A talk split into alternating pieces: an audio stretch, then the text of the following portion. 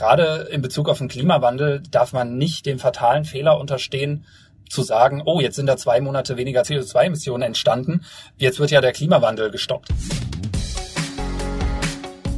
Ideen für ein besseres Leben haben wir alle. Aber wie setzen wir sie im Alltag um? In diesem Podcast treffen wir jede Woche Menschen, die uns verraten, wie es klappen kann. Willkommen zu Smarter Leben. Ich bin Lenne Kafka und heute spreche ich mit Gerhard Rehse. Die heutige Folge wird Ihnen präsentiert von unserem Partner Microsoft 365. Ihr Tag hat nur 24 Stunden, aber mit Microsoft 365 haben Sie die Möglichkeit, Ihre Zeit besser zu nutzen. Ein Abonnement mit Office Premium Apps, Cloud-Speicher und vielem mehr, mit dem Sie Ihr Privat- und Familienleben leichter organisieren können. Mehr Infos unter microsoft365.com slash family. Hi, mein Name ist Gerhard Rehse. Ich bin Professor für Umweltpsychologie an der Universität Koblenz-Landau und interessiere mich in meiner Arbeit vor allem dafür, unter welchen Bedingungen Menschen bereit sind, sich für den Umweltschutz einzusetzen. Eigentlich sollte die Message bei uns allen angekommen sein. Der Klimawandel bedroht unseren Planeten und es bleibt nur noch wenig Zeit, um die Erderwärmung zu stoppen. Um genau zu sein, sehr wenig Zeit. Aber obwohl die meisten von uns das ernst nehmen, fliegen wir nochmal in den Urlaub und trinken Kaffee im Plastikbecher. Warum verhalten wir uns so? Und was muss passieren, damit wir uns endlich nachhaltig verändern? Darüber habe ich mit Gerhard gesprochen. Vor der Corona-Krise galt der Klimawandel als größtes Problem. Jetzt beschäftigen wir uns vor allem mit der Pandemie und ihren Folgen. Wie gerät denn der Umweltschutz als gesellschaftliche Aufgabe jetzt nicht in Vergessenheit? Naja, ich glaube, er wird nicht in Vergessenheit geraten. Er ist jetzt einfach für ein paar Monate vielleicht zumindest in der medialen Darstellung auf Sparflamme gewesen, aber im Hintergrund ging es ja weiter. Im Hintergrund wurde geforscht, im Hintergrund hat man ähm, weiter festgestellt, welche Probleme es gibt. Und jetzt merkt man gerade in den letzten zwei, drei Wochen, sowohl in den sozialen Medien als auch in klassischen Medien, dass das Thema gerade wieder kommt, weil zum Beispiel neueste Zahlen darauf hindeuten, dass die CO2-Emissionen weiter und weiter steigen es ist ja nicht so, dass das alles gestoppt hat. Also ich habe das Gefühl, dass das Bewusstsein beziehungsweise die Aufmerksamkeit gerade wieder steigt. Du versuchst das mit zu bewirken. Du bist Umweltpsychologe, du leitest den Studiengang Mensch und Umwelt, Psychologie, Kommunikation, Ökonomie an der Uni Koblenz-Landau. Was lernen Studierende bei dir? Die Studierenden lernen, dass die großen Umweltfragen unserer Zeit, um es mal so möglichst pathetisch auszudrücken, nein, also dass die großen Umweltfragen unserer Zeit eben nicht nur aus einer Perspektive behandelt werden können. Also der Studiengang heißt Mensch, Umwelt, Psychologie, Kommunikation, Ökonomie. Das zeigt schon, dass wir verschiedene sozialwissenschaftliche Perspektiven auf dieses Thema lenken, nämlich eben aus diesen drei Bereichen Psychologie, Kommunikationswissenschaft und eben auch Wirtschaft. Und uns eben anschauen oder die Studierenden dann eben lernen sollen, diese Perspektiven mit grundlegendem umweltwissenschaftlichen Wissen zu verbinden und dann am Ende als, ja, hoffentlich interdisziplinär ausgebildete Absolventin diese Herausforderung möglicherweise besser verstehen, besser damit umgehen können, besser damit arbeiten können. Du bist natürlich nicht nur Umweltpsychologe, du bist auch eine Privatperson. Was machst du in deinem Alltag fürs Klima? Ähm, ich bin seit fast 20 Jahren Vegetarier und besitze kein Auto. Also wir besitzen kein Auto. Ich habe zweimal in meinem Leben für, ich glaube, ein Jahr ein Auto besessen. Einmal, als ich umgezogen bin, weil ich dachte, das wäre sinnvoll. Einmal, als wir unser Kind bekommen haben, weil wir dachten, das sei sinnvoll. Ein Jahr später haben wir es wieder vertickt, weil wir gemerkt haben, wir brauchen es tatsächlich einfach nicht. Dann, ja, wohnen wir in einem Energiesparhaus, also ein KfW 55 Energiesparhaus mit Wärmepumpe und äh, alles mit Ökostrom. Das sind so, glaube ich, die wichtigsten Sachen. Also sind es eher ein paar grundlegende Dinge, die man ändern muss, als viele kleine? So würde ich das nicht sagen. Also viele kleine kann man auch verändern verändern. Es gibt aber so die Idee der sogenannten Big Points. Auf individueller Ebene gibt es so drei, vier Verhaltensweisen, mit der man wirklich ohne dass man auf Politik warten muss, einen Impact haben kann, also wirklich einen Einfluss haben kann. Und das sind, wie gesagt, eine vegetarische Ernährungsweise, Verzicht auf ein eigenes Auto. Das heißt nicht, dass man auf ein Auto verzichten muss. Ja, also natürlich mit Carsharing-Modellen kann man weiterhin Auto fahren, aber eben viel Auto zu fahren, das ist tatsächlich eine der, der Möglichkeiten, wo man viel einsparen kann natürlich Flugverhalten. Ja, also die Fliegerei, das ist ja gerade für Menschen in ähm, privilegierten Staaten so einer der Aspekte, die sehr viel äh, CO2 ausstoßen. Und das ist natürlich was, wo man selbst auch schauen kann, kann ich da was verändern. Und der vierte Punkt, der ein Stück weit eben bei einem selbst liegt, ist Heizen. Ja, wenn ich in einem Altbau wohne, der nicht gedämmt ist, dann ist es natürlich sehr schwer, daran zu ändern. Aber wenn man die Möglichkeit hat, dann ist das auch einer der Bereiche, wo sich besonders viel CO2 durch individuelles Verhalten einsparen lässt. Du hast jetzt unter anderem auch deine Flüge angesprochen. Auf der Seite von deiner Uni hast du deinen Klimalebenslauf veröffentlicht mit deinen beruflichen Zugfahrten und deinen beruflichen Flügen. Du bist vor drei Jahren das letzte Mal geflogen. Was bezweckst du mit dieser öffentlichen Auflistung? Nein, mit der Auflistung, da ging es mir beziehungsweise auch unserem Team darum, das Thema mal aufs Tableau zu bringen. Ja, also ich finde es schwierig als Wissenschaftler, ähm, auch als Umweltwissenschaftler, zu argumentieren, ganz plump gesagt, Leute, wir müssen weniger fliegen. Aber selbst haben viele von uns die Angewohnheit, auf internationale Konferenzen zu fliegen. Zwei, drei, vier, fünf Mal pro Jahr. Manche mit der Legitimation, ja, aber das machen wir ja für was Gutes, um da die Themen weiterzubringen. Manche mit der Legitimation, ja, das ist Teil meines wissenschaftlichen Selbst. Wenn ich das nicht kann, dann kann ich auch nicht Wissenschaftler sein. Wir hatten, als wir diesen Klimalebenslauf veröffentlicht haben, auch sehr tolle, aber auch sehr kritische Reaktionen aus der wissenschaftlichen Community bekommen weil es ja von vieler Seite heißt, dass ich mein wissenschaftliches Leben so nicht dann durchführen könnte. Naja, und jetzt haben wir gerade die Corona-Krise und wir sehen, dass die Wissenschaft wunderbar funktioniert ohne Fliegerei. Also ich meine, das ist so ein bisschen, ich glaube, das, das Ziel von diesem Klimalebenslauf war tatsächlich mal zu schauen, beziehungsweise darauf hinzudeuten, müssen wir, um gute und auch erfolgreiche Wissenschaft zu machen, ständig irgendwo hinfliegen? Und ich persönlich glaube, nein.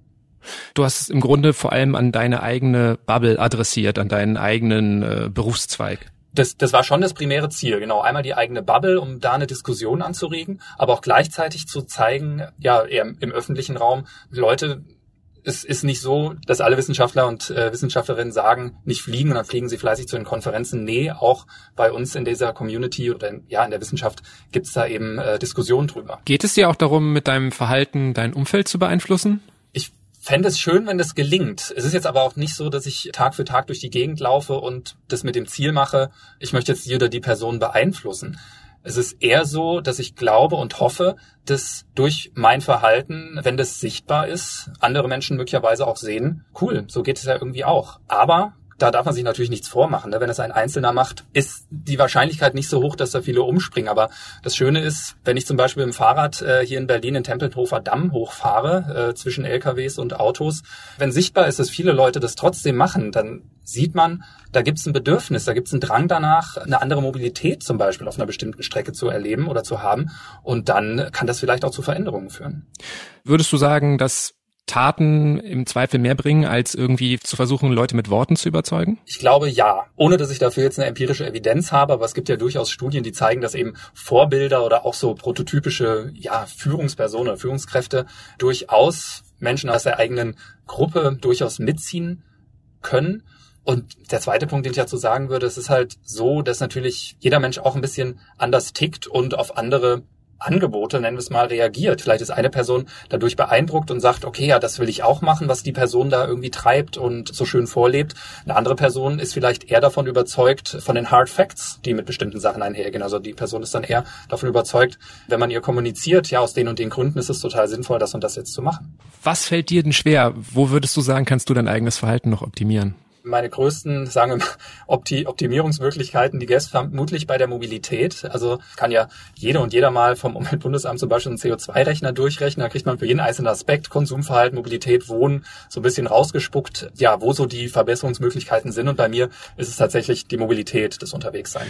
Für mich ist jetzt der Klimawandel auch auf jeden Fall eins der zentralen Probleme, aber ich verhalte mich trotzdem häufig noch inkonsequenter. Ich bestelle ab und zu Online-Klamotten, ich fliege häufiger noch in den Urlaub.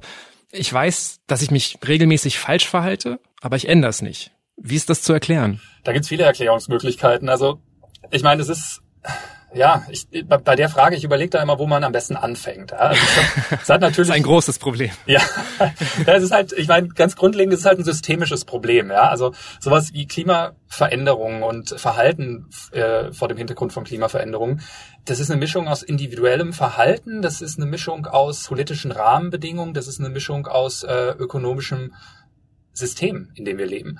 Und jetzt habe ich schon das Wort System gesagt, da kreuzen sich bei manchen schon immer die Fußnägel hoch, weil jetzt, weil sie denken, jetzt kommt sowas wie, ja, wir müssen das System niederbrennen. Ganz so ist es nicht. Aber fangen wir auf der individuellen Seite kurz an. Der eine Punkt ist, dass ich nicht das, was ich tue, mit dem verknüpfe, was mit irgendwie Klima zu tun hat. Also Klimawandel, das fühlt sich für die meisten von uns irgendwie so irre abstrakt an. Das fühlt sich für viele von uns weit weg an. Ja, ich meine, unsere Altersgeneration, die wird wahrscheinlich noch starke Konsequenzen erleben. Da deutet vieles drauf hin Für andere ist es vielleicht so das Gefühl, na ja, hier in Deutschland oder Mitteleuropa, da sind wir relativ sicher. Wir werden nicht irgendwie weggeschwemmt oder irgendwie sowas. Also da fehlt so eine existenzielle Sorge vielleicht, die uns da an der Stelle hindert. Aber es ist nicht nur das, es sind natürlich auch soziale Normen. Ja, wenn ich in meinem ganzen Umfeld sehe, ach, meine Friends und meine Peers, die fliegen jetzt alle in Urlaub, habe ich jetzt auch keinen Bock, irgendwie äh, eine Woche an die Ostsee zu fahren. Ja, und dann kommt eben noch dazu, dass wir tatsächlich in Routinen auch ein Stück weit gefangen sind, die durch politische Rahmenbedingungen es nicht einfach machen, unser Verhalten zu verändern. Ja, Stichwort Autofahren. Wo natürlich man auch als Politik ganz einfach mal sagen könnte, nee, Leute, es gibt jetzt keine Zementierung der derzeitigen Routinen, sondern es gibt Investitionen in ÖPNV, Investitionen in sicheren Radverkehr, Investitionen in, ja, meinetwegen äh, Elektro-Sharing-Mobilität. Also das ist der Punkt, wo quasi die, das individuelle Verhalten ein Stück weit eine Funktion oder eine Abhängigkeit ist von den politischen Rahmenbedingungen. Und ich bin mir sicher, dass äh, jetzt nochmal Beispiel Berlin, dass einfach sehr viel mehr Leute mit dem Fahrrad die fünf bis zehn Kilometer Strecken durch Berlin fahren würden, wenn sie nicht eingeklemmt zwischen LKWs, SUVs und sonst was wären, sondern auf eigenen, breiten, gut sichtbaren Radstrecken fahren könnten.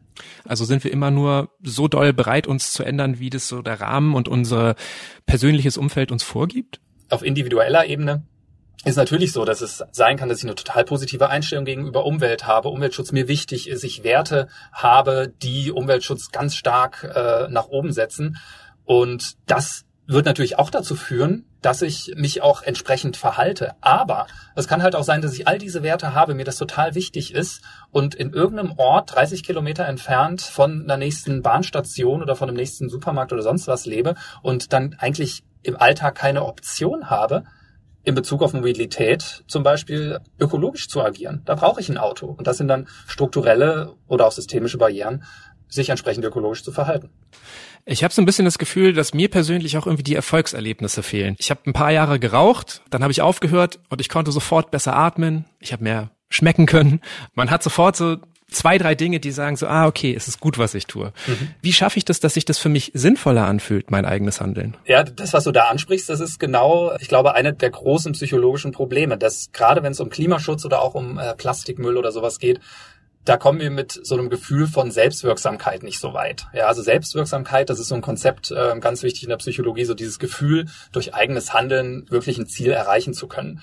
Und das ist ein wichtiges Gefühl. Und wenn wir dieses Gefühl nicht haben, dann sinkt auch unsere Motivation. Dann haben wir auch keinen Bock, was zu machen. Und gerade bei so einem Thema wie Klimaschutz, ja, Artenschutz, weniger Plastik und so weiter, da ist dieses Gefühl der Selbstwirksamkeit schlicht und einfach häufig nicht befriedigt. Das kann natürlich viele Menschen demotivieren. Und die Lösung an der Stelle ist, glaube ich, oder zumindest gibt es einige Studien mittlerweile, die darauf hindeuten, sich eben klar zu machen, dass ich mit diesen Verhalten, die ich da an den Tag lege, nicht alleine bin. Ja, dass es viele andere Leute gibt, die das tun, dass es auch Gruppen gibt, denen ich zugehöre, die diese Verhalten an den Tag legen. Ich bin nicht der Einzige, der auf den Flug verzichtet. Das machen viele andere Leute auch. Und wir damit so eine Art wir nennen das kollektive Wirksamkeit ansprechen. Ja, also so ein Gefühl, dass wir als Gruppe oder als Gemeinschaft oder als Gesellschaft es in der Hand haben, was zu ändern. Also wir als Gruppe können tatsächlich gemeinsam, wenn wir an einem Strang ziehen, so ein Ziel erreichen. Und wenn wir das schaffen, diese Selbstwirksamkeit auf so eine kollektive Ebene zu bringen, dann kann das auch sehr motivieren oder sehr motivierend sein. Und ich glaube, dass zum Beispiel die Fridays for Future Bewegung letztes Jahr und vorletztes Jahr das sehr, sehr gut äh, hinbekommen hat. Aber wie viel kann ich denn jetzt als Einzelner überhaupt dazu beitragen, den Klimawandel zu stoppen? Ich möchte ganz klar dafür plädieren, dass wir als Individuum, dass jeder von uns selbst es auch ein Stück weit in der Hand hat. Ja, also wir können durch unser Verhalten, ich hatte vorhin die Big Points aufgezählt, dazu beitragen, aktiv und erfolgreich Klimaschutz zu betreiben. Aber das alleine wird nicht reichen. Das ist so ein bisschen der Knackpunkt an der Sache. Und äh, deswegen plädiere ich dafür, wie auch viele Kollegen, dass wir sowohl eben individuelle Verhaltensmuster, individuelle Konsummuster uns anschauen und diese verändern, aber eben auch strukturelle Rahmenbedingungen schaffen, die bestimmte Verhalten möglicherweise auch verhindern oder ermöglichen. Wir haben das jetzt immer so ein bisschen vom Negativen her formuliert. Ne? Warum mache ich das nicht? Warum halte ich mich nicht daran? Wenn man es mal positiv formulieren würde, unter welchen Bedingungen ist man bereit dazu, sich mehr dem Klimaschutz zu widmen? Da gibt es verschiedene Ebenen und so verschiedene Motive, die wir verfolgen. Ja, also kann zum Beispiel jemand, der eher egoistisch so auf das eigene Wohlbefinden, auf das eigene ja, auf das eigene Selbst fokussiert, der oder die kann zum Beispiel dadurch äh, motiviert werden, dass man erkennt, cool, ich fahre jetzt regelmäßig mit dem Fahrrad, das ist total gut für meine Gesundheit, das ist total gut. Wir können einmal die positiven Aspekte von bestimmten Verhaltensweisen stärker in Fokus rücken. Das wäre so die eine Möglichkeit. Damit würden wir so, wie gesagt, wir nennen das so egoistische Motive. Äh, nicht im negativen Sinne, sondern einfach egoistisch auf selbst äh, äh, Motive ansprechen. Eine zweite Möglichkeit wäre, eben altruistische Motive anzusprechen, also Motive, wo es eben darum geht, wie geht's den Menschen um mich herum, wie geht's der Menschheit im Allgemeinen, ja.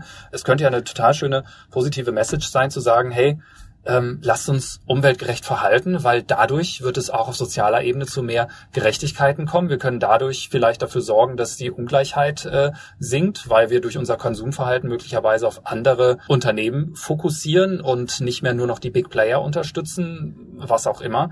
Und natürlich können wir auch vollkommen ökologisch motiviert sein und uns irgendwie sowas vorstellen wie, wow, dadurch, dass ich mich jetzt klimaschützend oder umwelt-, naturbewusst verhalte, können sich die und die Arten wiederentwickeln oder die und die Naturräume wiederentwickeln oder was auch immer. Also ich glaube, es gibt unterschiedliche Arten und Weisen oder unterschiedliche Arten von Motiven, die man da ansprechen könnte, um wirklich so ein positives Narrativ, so eine positive Erzählung, vielleicht auch eine positive Vision von einer sozialökologischen Gesellschaft ähm, zu generieren. Aber es sind auch immer mehr Menschen ja genervt von der Klimadebatte. Ne? Es gibt Leute, die sagen, ach, was soll das? Es gibt Leute, die wollen ihr Verhalten nicht verändern und es sind nicht wenige. Woran liegt denn das deiner Meinung nach? Naja, ich meine, das gibt's auch immer. Also es gibt ja eigentlich kein Thema, wo es nicht auch irgendwie Leute gibt, die dagegen sprechen. Und das ist ja an sich erstmal, finde ich, auch nicht problematisch, weil wir leben in einer Demokratie, wir leben in einer, finde ich, sehr aufgeklärten Gesellschaft, in der es Gott sei Dank möglich ist, solche Gespräche, solche Diskussionen zu führen. Und ich glaube, die Aufgabe ist es dann, möglichst viele Menschen auch abzuholen und dann auch zu zeigen, eine Vision, eine politische Vision aufzubauen, dass wir eine andere Gesellschaft leben können. Das muss einmal politisch so ein bisschen gesteuert werden aus meiner Sicht. Das muss natürlich auch eine Art Wertewandel oder vielleicht so ein ja, so ein Bewusstsein dafür, was wirklich wichtig ist, verändern. Wenn diese Kombination da wäre, dann kann man da eigentlich guter Dinge sein. Und natürlich wird es Protest geben. Ich meine, es ist halt so, das muss man sich auch klar machen, in Deutschland unter anderem oder in vielen Industrienationen, wir sind extrem privilegiert im weltweiten Vergleich. Und für Menschen, die sehr privilegiert sind, habe ich letztens ein schönes Zitat gelesen, für Menschen, die privilegiert sind, fühlt sich Gerechtigkeit an, als würde einem was weggenommen. Und an dieses Gefühl müssen wir, glaube ich, auch ran und äh, zeigen, dass es eben nicht nur was wegnehmen ist, sondern eine Möglichkeit, ja, vielleicht eine neue, solidarische, wie auch immer Gesellschaft aufzubauen. Die heutige Folge wird Ihnen präsentiert von unserem Partner Microsoft 365. Ihr Tag hat nur 24 Stunden, aber mit Microsoft 365 haben Sie die Möglichkeit, Ihre Zeit besser zu nutzen. Das Abonnement, das den Alltag erleichtert und Ihnen Zeit gibt für Dinge, die wirklich wichtig sind. Mit vertrauten Office Premium Apps und erweiterten Features. Außerdem Cloud-Speicher, dank dem Sie alles Wichtige überall griffbereit haben. Mit Microsoft 365 wird Ihr Privat- und Familienleben einfach übersichtlicher. Mehr Infos zum Abonnement unter microsoft365.com/family. Wie verheerend leben wir Deutschen denn eigentlich im Vergleich zu anderen Ländern? Naja, also wir leben etwa so, dass wenn alle Menschen auf der Welt so leben würden wie wir in Deutschland, wir eigentlich so um die drei Planeten Erde bräuchten, um dauerhaft nachhaltig zu leben. Das heißt also, unser Ressourcenverbrauch in Deutschland, der übersteigt ungefähr das Dreifache dessen, was wir eigentlich auf der Erde zur Verfügung haben, gegeben, dass alle siebeneinhalb Milliarden Menschen so leben würden wie wir in Deutschland. Wie können wir denn so eine Art gesellschaftliches Verantwortungsgefühl entwickeln? Ah, das ist eine gute Frage und die greift uns in unserer Forschung natürlich auch tierisch rum. Und es gibt so, gibt verschiedene Ansätze. Ja, also was ich vorhin schon sagte, ich habe ja von dieser kollektiven Wirksamkeit gesprochen. Also ein Ansatz, der gerade in der Umweltpsychologie heiß diskutiert wird, ist eben, dass wir stärker darauf fokussieren, stärker auf das äh, soziale Umfeld, auf die sozialen Gruppen fokussieren, denen wir angehören. Weil dadurch, was andere in meinem Umfeld machen, dadurch, äh, was wir als bestimmte Gruppe oder als äh, Gemeinschaft für gemeinsame Ziele haben, das kann uns extrem motivieren, dann auch im Sinne dieser Ziele, dieser Gemeinschaft zu handeln. Und das kann letzten Endes so weit führen, ähm, es gibt so einen Ansatz, der nennt sich, je nachdem, welche Literatur man anschaut, globale Identität oder Identifikation mit der gesamten Menschheit. Und der Ansatz geht davon aus, dass wenn wir es schaffen, uns quasi mit der gesamten Menschheit als Gruppe, sie als Gruppe zu sehen und uns mit dieser Gruppe zu identifizieren und äh, quasi dann auch durch diese Identifikation erleben, dass alle Menschen die eigentlich den, die gleichen Rechte, die gleichen Pflichten, den gleichen Wert haben, dass diese Identifikation uns dann auch motiviert, uns eher klimaschützend zu verhalten. Da gibt es eine Reihe von Studien, die zeigt, dass äh, wir das durchaus können, uns auf so einer Ebene zu identifizieren oder uns äh, auf so einer Ebene mit, mit der Menschheit zu verbinden. Und es gibt auch Evidenz, dass eben diese Identifikation tatsächlich ja, mit einer größeren Wahrscheinlichkeit einhergeht, dass man sich auch klimaschützend oder nachhaltiger verhalten möchte.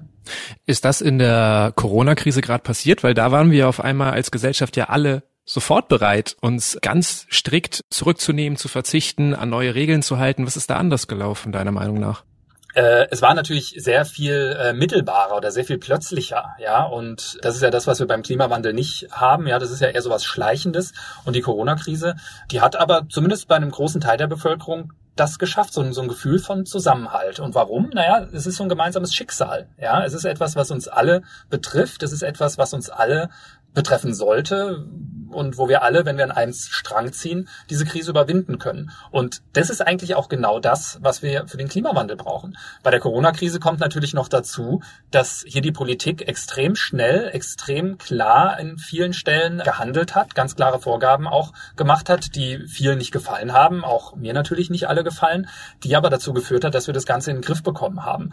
Und die Corona-Krise zeigt dann wiederum, aha, schau mal, wie viel Geld wir eigentlich als Gesellschaft haben, um bestimmte Ziele zu erreichen. Ja, also es kann jetzt niemand mehr eigentlich kommen und sagen, Klimaschutz ist zu teuer, wenn man sieht, wie viele Milliarden wir jetzt für die Corona-Krise quasi als Staat oder auch, wenn man sich die gesamte Weltgemeinschaft anschaut, ausgeben. Ja, also das Argument ist damit eigentlich auch weg. Und der zweite Punkt, dass wenn wir zusammen und da ist wieder kollektive Wirksamkeit. Ja, wenn wir zusammen was erreichen wollen, wenn wir uns zusammenraufen als Gesellschaft, dann können wir auch so eine Krise überwinden. Und ich glaube, das ist so eine Lehre, die man aus dieser Corona-Krise vielleicht wenn man es jetzt auf die Klimakrise äh, überträgt, rausziehen will, diese beiden Punkte.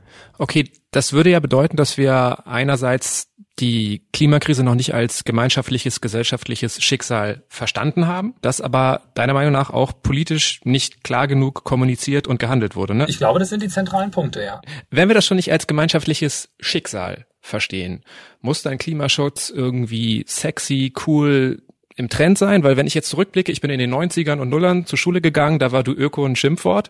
Jetzt gehen tausende Schüler äh, freitags auf die Straße, um für Umweltschutz zu protestieren. Ich glaube nicht, dass Klimaschutz sexy sein muss. Wobei vielleicht ist es einfach ein anderes Wort für das, was ich glaube, was es sein muss. Es muss einfach normativ sein. Ja, das heißt also Klimaschutz, klimaschützendes Verhalten, das muss eine Norm werden. Das muss das werden, was wir tun im Alltag. Das muss das werden, was wir tun sollten. Ob es dann damit sexy wird oder nicht, das ist eine andere Frage. Aber ja, es muss quasi normativ oder Standard werden, dass es Routine wird, dass wir eher die klimaschützenden äh, Optionen bei unserem Konsumverhalten, bei unserem Mobilitätsverhalten und so weiter und so fort wählen. Und es ist ja durchaus möglich, dass sich äh, solche Normen verändern. Ja, wenn du sagst, in 90er Jahren, du Öko war ein Schimpfwort, in 90er Jahren war es noch irre cool zu rauchen. Die Zeiten sind vorbei. Ja, also ich, ich kenne eigentlich niemanden, der irgendwie noch sagt, äh, Rauchen ist cool. Klar, da gibt's dann vielleicht auch nochmal Bubbles, in denen man sich mehr oder weniger bewegt. Aber ja, das ist ja letzten Endes normativ geworden, eben dass Nichtrauchen die bessere Variante ist. Und ähm, da hat ja zum Beispiel aus meiner Sicht politische Strukturgebung sehr stark dazu beigetragen. Durch das Rauchverbot in öffentlichen Einrichtungen, durch das Rauchverbot in Kneipen, durch das Rauchverbot in Zügen und so weiter und so fort. Das hat dazu geführt, dass es nicht mehr so sichtbar war, dass Leute das nicht mehr gemacht haben. Um, es gab scheinbar ein Bedürfnis auch, dass es dieses Verbot gibt, aus gesundheitlichen Gründen, aus welchen Gründen auch immer. Und wie gesagt, heute sind wir an einem Punkt, wo es nicht mehr normativ und cool ist oder sexy zu rauchen. Die Weltwetterorganisation warnt schon wieder vor dem nächsten Hitzesommer auf der nördlichen Hemisphäre. Glaubst du, das ist vielleicht sowas, worüber man sich fast freuen sollte, weil der uns zu einem weiteren Umdenken bewegen könnte? Naja, also er sollte uns natürlich nicht freuen. Aber es kann sein, dass das nochmal wieder zu einem stärkeren Bewusstsein führt, dass hier Sachen sich verändern, die wir vielleicht nicht mehr aufhalten können, beziehungsweise die wir nur aufhalten können oder deren Konsequenzen wir nur verringern können, wenn wir jetzt äh, zusammen an einem Strang ziehen. Und wir haben gerade eine Studie ähm, veröffentlicht, wo wir uns sowas angeschaut haben. Ja, wir haben quasi Versuchsteilnehmern da einfach mal Satellitenbilder gezeigt von verschiedenen Regionen. Einmal total grün und äh, fruchtbar und einmal dieselbe Region oder eine vergleichbare Region, total trocken und äh, dürre und so weiter und so fort. Und wir finden da, dass äh, es dazu auf jeden Fall schon mal eine emotionalen Reaktion kommt, nämlich dass Leute da wirklich mit Sorge drauf reagieren, mit äh, vielleicht auch so ein bisschen Schuld oder Trauergefühl. Und jetzt müssen wir schauen, ob diese Emotionen möglicherweise dann auch sich in ja Verhaltensintentionen oder wirklich auch äh, Klimaschutzverhalten dann umsetzen. Da sind wir jetzt aber gerade am Anfang. Anekdotisch ja, kann ich das aber bestätigen, dass jetzt in den letzten ein, zwei Jahren durchaus das Bewusstsein stärker geworden ist, oh fuck, der Klimawandel, der wird uns auch in Deutschland betreffen. Gibt's denn so ein paar Dinge, die vielleicht auch viele Menschen einfach noch unterschätzen oder gar nicht sehen, ähm, dass da vielleicht auch das Verhalten mit ähm, in den Klimawandel mit reinspielt? Ich glaube schon. Ähm, und das sind gerade die Sachen, die im Alltag nicht so sichtbar sind. Schönes Beispiel, die Entscheidung, bei welcher Bank man sein Geld anlegt. Ja, ich glaube, das ist was, wo sehr viele Menschen nicht drüber nachdenken. Aber sein Geld, das, was man verdient, das Gehalt, was man erbt, was auch immer, bei Banken anzulegen, die eben ökologische oder nachhaltige Kriterien anlegen. Das ist was, das ist absolut unsichtbar. Ich glaube, das ähm, ist uns vielen von uns im Alltag nicht bewusst. Das kann ein ganz, ganz starker Hebel sein, auch tatsächlich klimaschützende und sozialverträglichere Unternehmen und so weiter und so fort äh, ja, zu unterstützen. Welche Rolle spielt eigentlich unser Konsumverhalten? Ja, das spielt natürlich eine extrem große Rolle, weil unser Konsumverhalten letzten Endes Teil von einem auf Wachstum basierten Wirtschaftssystem ist. Und das muss uns, glaube ich, bewusst sein, dass durch unser tagtäglichen Konsum wir natürlich auch ein Stück weit beeinflussen, in welche Richtung das Ganze weitergeht. Alles, was wir so an ähm, produzierten Gütern natürlich konsumieren und kaufen. Das hat einen direkten Einfluss auf die Natur, auf die Umwelt, aufs Klima. Und das können wir dadurch, wie wir uns entscheiden, dadurch, was wir kaufen, ein Stück weit beeinflussen. Glaubst du, man müsste unser jetziges System ein Stück weit in Frage stellen? Ich glaube, ich bin jemand, der am, am ehesten eine, eine sozial-ökologische Marktwirtschaft äh, unterstützen würde. Ich glaube, das wäre, glaube ich, ähm, durchaus was Sinnvolles, die aber eben letzten Endes wegkommt davon, dass Wirtschaftswachstum das Maß aller Dinge ist. Ja, und ich glaube, das ist der Punkt, wo ich die Systemfrage schon stelle stellen sollte. Ja, unser System ist quasi so auf Produktion, auf Konsum ausgerichtet, dass jedwedes Verhalten, was eben konsumiert, was kauft, den Motor am Laufen hält. Und dass das absolut fragil ist, das haben wir jetzt in der Corona-Krise ja gesehen. Ja, also unser ganzer, unser ganzer Wohlstand, nennen wir es mal, der ist für viele Leute in Deutschland in den letzten zwei, drei Monaten ein Stück weit zusammengebrochen. Ja, und ich meine, in Deutschland sind wir noch gut dran. Ja, das muss man im globalen Vergleich sich natürlich auch vor Augen halten. Und ich glaube auch nicht, dass unser Wirtschaftssystem, wie es jetzt ist, durch Corona vollkommen zusammenbrechen wird. Aber ich glaube, es zeigt, dass wir eine Wirtschaftsstruktur haben, die so on the point, on the minute oder wie auch immer das heißt, äh, ausgelegt ist, dass äh, scheinbar große Unternehmen nicht in der Lage sind, Rücklagen zu generieren und jetzt äh, Lufthansa oder äh, andere Unternehmen mit Milliarden an Steuergeldern gerettet werden müssen. Das ist, glaube ich, ein massives Problem. Und die Systemfrage, die ich äh, nicht beantworten kann, aber die sich da stellt, ist, wie kommen wir von diesem System weg und finden ein System, was es ermöglicht, allen Menschen, nicht nur dem oberen Prozent, ein Leben zu führen, was sinnvoll ist, was Grundbedürfnisse und auch andere Bedürfnisse abdeckt.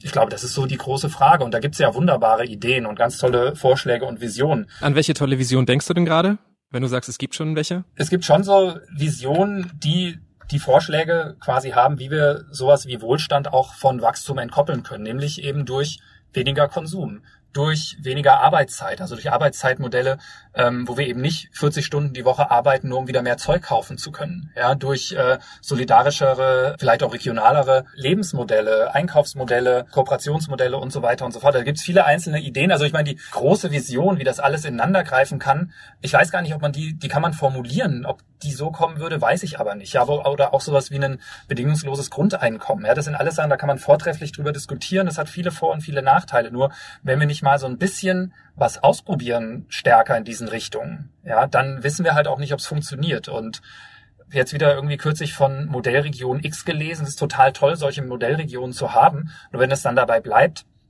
dann ist es irgendwie schade. Also wir müssten es irgendwie schaffen, wirklich das auf so eine gesamtgesellschaftliche Ebene zu bringen. Und da muss auch klar sein, ja, Visionen sind total toll, aber wir leben nun mal in einer Welt, wo wir nicht nur Deutschland haben. Wir leben in einer Welt, die extrem vernetzt ist. Wir leben in einer Welt, die kulturell, die äh, ökonomisch, die politisch extrem vernetzt ist. Da müssen wir natürlich gucken, wie das alles ineinander greifen kann. Aber das als Argument zu nehmen, das nicht zu tun, dann wird sich nirgendwo was ändern. Manches, was vor wenigen Wochen noch utopisch gewirkt hat, ist ja durch die Corona-Krise real geworden. Ne? Also wochenlang haben die meisten Firmen aus dem Homeoffice gearbeitet. Äh, viele machen das noch immer. Auch wir beide wollten uns eigentlich im Studio in Berlin treffen. Ich hätte den Zug genommen, wäre da hingefahren. Jetzt skypen wir einfach. Das ist klimafreundlicher. Glaubst du, die Corona-Krise kann sich vielleicht auch zu so einer Art positiven Wendepunkt entwickeln? Ja, ich bin da hin und her gerissen, weil auf der einen Seite die Wahrscheinlichkeit nicht schlecht ist. Man könnte das so als Window of Opportunity, also als so ein Möglichkeitsfenster bezeichnen, dass quasi wir jetzt gerade in einem Zeitraum noch sind, wo wir merken, oh, viele von den Routinen, vieles von dem, was wir gemacht, gelebt haben, es geht ja auch ohne. Wir merken, das funktioniert. Es äh, auch bei Unternehmen stellen die Mitarbeiterinnen und Mitarbeiter fest, ja, das, du, wir müssen uns jetzt nicht persönlich treffen, wir können das hier zack, zack in einer Viertelstunde vielleicht äh, abhaken. Wir müssen nicht quer durch Deutschland fahren, reisen, um uns zu treffen. Also ich glaube nicht, dass es dauerhaft so bleibt, wie es jetzt ist, aber ich könnte mir schon vorstellen, dass es sehr viel mehr Veranstaltungen Sitzungen, Meetings, was auch immer geben wird, wo das beibehalten wird, aber nicht flächendeckend. Und in anderen Bereichen wird es vielleicht auch so sein. Ja? Also meine große Hoffnung, die auch an manchen Tagen wieder stirbt, aber meine große Hoffnung ist eigentlich die, dass zum Beispiel gerade Menschen in Ballungsräumen merken oder gemerkt haben, wie toll das ist, wenn eben nicht ständig Autokolonnen durch die Straßen fahren, ja, und wirklich merken, wow, fahren ja auch jetzt irgendwie viele Leute mit dem Fahrrad, das ist doch irgendwie viel besser. Also das quasi dieser partielle Stillstand, den wir da hatten, dass das Erleben dieses Stillstands möglicherweise dazu führt, dass Menschen merken, eigentlich war das ja nicht uncool, können wir davon nicht was beibehalten. Genau, also es wird ja auch immer wieder berichtet gerade. Ne? In einigen Städten gibt's bessere Luft, ähm, klareres Wasser. In, in einigen Städten tauchen auf einmal Tiere auf, die seit Jahren nicht gesehen wurden. Wie, wie bewertest du diese Beobachtungen? Weil die werden jetzt ja immer so als so eine Art Gradmesser genommen dafür, dass, dass der Klimawandel, dass das alles toll ist und jetzt wieder ähm, die Ziele doch zu erreichen sind. Kann man das wirklich jetzt glauben anhand solcher kurzzeitigen Entwicklungen? Ähm, nee, das kann man natürlich nicht glauben. Also das ist jetzt so, als Momentaufnahme ist es natürlich schön, dass äh, quasi die Natur für die paar Monate sich ein bisschen regenerieren kann oder was auch immer. Aber gerade in Bezug auf den Klimawandel darf man nicht dem fatalen Fehler unterstehen, zu sagen, oh, jetzt sind da zwei Monate weniger CO2-Emissionen entstanden, jetzt wird ja der Klimawandel gestoppt. Das ist natürlich absoluter Bullshit, weil das darauf hindeutet, dass man das Systemische darunter noch nicht verstanden hat. Ja, also ich meine, gibt es irgendwie so schöne schöne Beispiele mit äh, so einer überlaufenden Badewanne. Ja, ähm, man hat irgendwie die Badewanne und dann dreht man äh, einfach mal für zwei Monate den Hahn ab. Ja, dann schwappt der Rest ja immer noch hinten über und das Ding ist immer noch randvoll. Ja, und so ist es halt auch beim CO2. Ja? Also nur dadurch, dass jetzt zwei Monate mal weniger emittiert wurde, äh, das jetzt als Argument zu nehmen, zu sagen, oh cool, dann brauchen wir uns ja jetzt auf anderer Ebene gar nicht anstrengen, das wäre fatal. Und das ist eine Gefahr, die ich tatsächlich sehe. Ja, also es ist total schön, dass es jetzt gerade in diesem Moment diese Situation gibt, dass weniger CO2 emittiert wird, dass Flüsse sauberer werden, man besser atmen kann und so weiter und so fort. Ich sehe aber auch die Gefahr, dass es politische Gruppen, dass es Lobbygruppen geben wird, die das nutzen, um zum Beispiel äh, Klimaschutz abzusägen. Und da müssen wir als Zivilgesellschaft extrem aufpassen und uns auch dagegen wehren. Äh, es ist jetzt ja auch davon auszugehen, dass bald versucht wird, sobald es möglich ist, die Wirtschaft wieder anzukurbeln. Ist es dann nicht auch denkbar, dass es dann vielleicht sogar so eine Art Jojo-Effekt geben wird, dass dann alles noch viel schlimmer wird als vorher? Ist nicht unmöglich, ist aber meines Erachtens unwahrscheinlich. Ich glaube, einmal gibt viele Hinweise darauf, dass wenn wir Veränderungen erleben, die wir am Anfang vielleicht blöd fanden, aber dann merken, okay, die sind ja super sinnvoll, dass wir das dann auch so beibehalten. Ja, schönes Beispiel ja nochmal kurz die Sache mit dem Rauchverbot. Ja, da gab es ja ganz viele Leute, die gesagt haben, oh nee, das ist doch blöd, schränkt meine Freiheit ein, ich will in der Kneipe rauchen, bla bla bla. Aber es hat eigentlich, äh, wenn man sich das jetzt in der Rückschau anguckt, äh, nicht dazu geführt, dass da extrem viel Ärger drüber entstanden ist. Ja, stattdessen haben auch die Wirte sich gefreut, dass Familien plötzlich mit Kids auch wieder in die Pubs oder in die Kneipen kommen oder auch mit dem Anschnallen beim Autofahren, ja, ähm, war ja auch Ende der 70er Jahre großer Widerstand, ja. Ein paar Jahre später hat niemand mehr was dagegen gesagt, weil einfach klar war, das war total sinnvoll. Und ich glaube auch, dass wir jetzt in dieser Zeit durchaus Regelungen haben, wo man vielleicht merkt, hey, das ist gar nicht so dumm, das ist gar nicht so schlecht, vielleicht behalten wir das zu einem Teil bei. Und so ein Jojo-Effekt, ich könnte mir vorstellen, dass es den in einigen Bereichen geben wird. Ich glaube aber zum Beispiel nicht, dass viele Leute jetzt extrem viel Freude haben werden, die nächsten ein, zwei, drei Jahre irgendwo hinzufliegen oder ähm, allzu weit zu reisen mit solchen strikten Maßnahmen, wie es sie ja auch weiterhin äh, geben soll. Lange Rede, kurzer Sinn. Ich denke persönlich nicht, dass es einen Jojo-Effekt geben wird und wenn, dann vielleicht in dem einen oder anderen Bereich. Aber wie gesagt, das ist Kaffeesatzleserei. Was werden aus deiner Sicht eigentlich sinnvoller, jetzt mehr Anreize zu schaffen oder mehr Verbote einzuführen? Also ich glaube, wir brauchen beides. Ich glaube, Anreize, nicht nur finanziell, sondern eben auch was äh, ja, Bequemlichkeit angeht, sind total sinnvoll, gerade beim Mobilitätsumstieg. Ich glaube aber auch, dass wir an der einen oder anderen Stelle nicht um Verbote drumherum kommen. Während ich das so sage, ist, glaube ich, jetzt gerade ähm, sowohl nicht nur in Corona, sondern überhaupt jetzt gerade noch die Zeit, wo wir als Gesellschaft und auch die Politik eigentlich noch ganz gut selber entscheiden kann, welche Verbote zum Beispiel ausgesprochen und gemacht werden. Es kann sein, dass wir in 20 Jahren diese Wahlmöglichkeiten nicht mehr haben, weil wir so viel Zeit bis dahin verlieren, dass wir dann ganz, ganz radikale Verbotsschritte machen müssen. Und ich glaube auch, dass niemand ja, ein Verbot von zum Beispiel Verbot eines eigenen Autos oder Verbot zu fliegen, das, das wird nicht kommen. Warum auch? Ich glaube, was eher verboten werden müsste, wäre eben bestimmte Aspekte. Ja, also ich könnte zum Beispiel durchaus damit leben, äh, Verbot von Flügen, die innerhalb von sechs Stunden oder fünf Stunden mit dem Zug erreichbar sind. Ja, das wäre was, wo ich persönlich mit leben könnte, wo jetzt andere Leute an die Decke gehen würden, klar. Ähm, ich glaube, da gibt's ganz tolle Ideen oder auch sowas wie Anreize könnte ja auch sein, dass ähm, zum Beispiel in die Innenstadt nur noch Autos gelassen werden, wo mindestens zwei oder drei Leute drin sitzen. Ja, also ich glaube, da kann man ganz viele Ideen sich zusammenspinnen, aber ohne solche politischen Anreize oder ohne Verbote, ohne eine Mischung aus beidem, wird's, glaube ich, ganz, ganz schwer.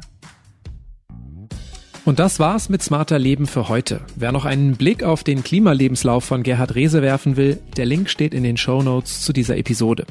Die nächste Folge von Smarter Leben gibt's ab kommendem Samstag auf spiegel.de und überall, wo es Podcasts gibt. Zum Beispiel bei Spotify oder Apple Podcasts. Bei Anregungen oder Themenvorschlägen einfach eine Mail schreiben an smarterleben.spiegel.de.